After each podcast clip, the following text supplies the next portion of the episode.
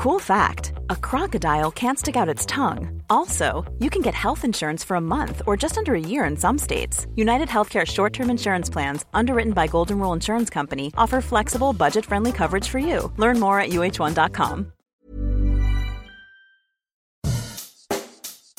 Bonjour et bienvenue dans Savez-vous que, le podcast d'anecdotes du Dauphiné libéré.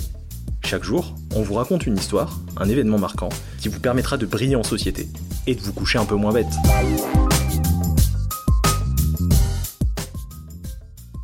Savez-vous que Mick Jagger s'est invité incognito au concert de Pink Floyd à Grenoble? Crier Wouhou en chœur avec Mick Jagger sur Sympathy for the Devil, sauter au rythme des riffs de guitare de Keith Richards et pouvoir dire je les ai vus en vrai, même 60 ans après, les Rolling Stones font toujours le même effet. En concert à Lyon et Paris ce mois de juillet, les légendes du rock ont réussi à réunir en tout près de 100 000 personnes. Que ce soit au Groupama Stadium ou à l'hippodrome de Longchamp, toutes les générations connaissaient sur le bout des lèvres les tubes du groupe britannique. Sur scène, pas d'artifice, mais un show inoubliable pour tous les fans. Et si la simple aura des Rolling Stones pourrait suffire à enflammer le public, chaque concert est consciencieusement préparé. Pendant toute sa carrière, Mick Jagger n'a rien laissé au hasard. Pas question de chanter Satisfaction, Paint in Black ou NG n'importe où. Chaque tournée, chaque représentation est bien organisée.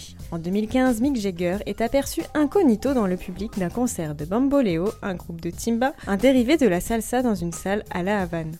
Le leader des Stones était en train de faire du repérage avant leur tournée en Amérique latine et leur première représentation à Cuba en mars 2016. Et ce n'est pas la première fois que Mick Jagger utilise cette technique. Rémi Perrier, celui qui a fait venir les Stones à Lyon, raconte qu'en 1988, le chanteur, âgé aujourd'hui de 79 ans, s'était discrètement invité au stade municipal de Grenoble. Nous sommes le 14 juillet et au stade de Charles Berty, on prépare l'arrivée des 20 000 spectateurs pour le concert des Pink Floyd.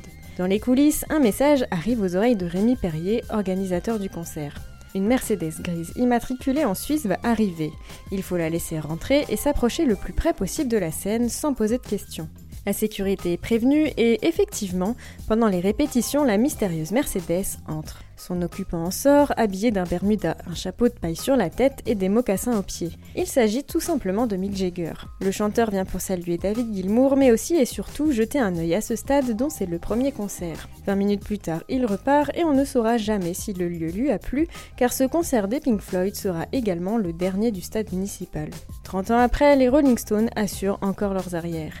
Même aujourd'hui, pour leur tournée 60, leur équipe s'est rendue en amont au Groupama Stadium et la veille du concert, Mick Jagger a flâné tel un touriste lambda dans les rues de Lyon. Et oui, ce n'est pas sans préparation que l'on peut lancer Salut les gones en début de concert et électriser tout un stade dès les premières secondes. Why don't more infant formula companies use organic, grass-fed whole milk instead of skim? Why don't more infant formula companies use the latest breast milk science? Why don't more infant formula companies run their own clinical trials? Why don't more infant formula companies use more of the proteins found in breast milk? Why don't more infant formula companies have their own factories instead of outsourcing their manufacturing? We wondered the same thing. So we made ByHeart, a better formula for formula. Learn more at byheart.com.